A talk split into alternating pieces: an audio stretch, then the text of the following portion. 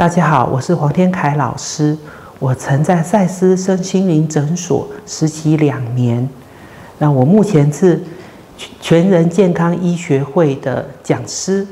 那我所擅长的领域是亲密关系与亲子关系。目前我在大特趣 Online 平台上面有接受视讯咨询服务的预约哦。如果你有相关的问题，欢迎你到大特趣 Online 上面来找我。我也不想跟伴侣吵架，但我就是忍不住，怎么办？在亲密关系之中，吵架一定会是一个在亲密关系之中一定会经历到的一个事件。在这样子的一个事件之中，在吵架的过程里面，大家一定会会感觉到在争吵之中的那个不舒服的感觉。但每一个在亲密关系之中的人都希望自己可以。在争吵之后，关系不要被受到影响，又亦或是让我们的关系变得更加的紧密。但如果谈到这件事情，就必须要谈一下说，在吵架里面，所谓的把架给吵好这件事情，它就是一个很关键，而且必须要学习的一个过程。那我们要如何把架给吵好呢？如果大家哪一天在吵架的时候有一个机会，让你能够把你吵架的内容利用录音或者是录影的方式给记录下来，你会发现到说，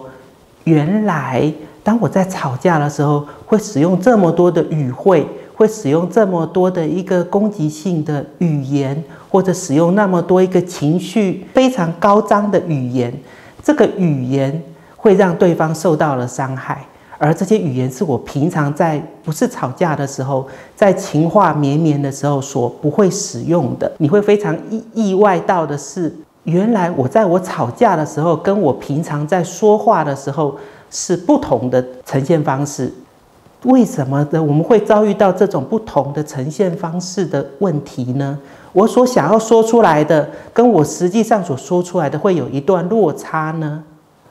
天凯老师在这边就要跟你们来聊一聊这一个部分。我们人在小时候，在面对到别人攻击的时候，在面对到别人质疑的时候，我们都会尝试着要维护我们的自尊，维护我们的面子，证明我们是对的。透过这样子的方式，让我们能够感受到说，原来我们正在说一件对的事情。我们不能够容许说我们在跟别人对话，或者尝试着在跟别人说话的过程里面有一些的错误。面对到这种状况的时候，我们会尝试着保护好我们自己，我们会尝试着去让我们自己不要被外面的个攻击所影响到。于是我们会尝试着用很多的方式，不管是转移焦点，不管是攻击别人。用各式各样的冲突或是躲避的方式来避免任何有可能让我们发现我们是错的这个可能性。于是我们在吵架的过程之中的时候，不小心的攻击到了对方了，不小心的没有把我们想说的部分给表达的够清楚，于是就造成了对方可能也被我们所激怒，对方可能也被我们所影响，最后。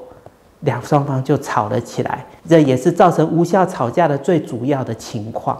所以，当我们在遭遇到了一个吵架的过程的时候，既然吵架无无法避免，既然过程也无法避免，我们唯一能够做的事情，就是在吵架的时候，尝试着理解自己在做什么，并且告诉自己说，如果再来一次的话。我们会怎么做？如果再来一次的话，你会怎么样把这一段话给说清楚？如果再来一次的话，你会用什么样的方式来完成这一场吵架？如果再来一次的话，我们可以怎么样来用一个对方能够接受，又让我们能够表达的够清楚的方式，来跟他好好谈一谈？我们之间到底发生了什么事情？那我相信，如果以这样子的方式来经历一场吵架的时候，我们会更理解对方在想些什么，我们也更能够知道说，我们自己平常在吵架的时候会是呈现出了一个怎么样的样貌，我们也会更清楚的知道说，原来吵架不见得都是破坏关系的过程，它也可能是让我们更加理解对方，更加知道对方的想法，也更加知道两个人要接下来要如何一起好好的过下去的一个最快的方式。谢谢大家。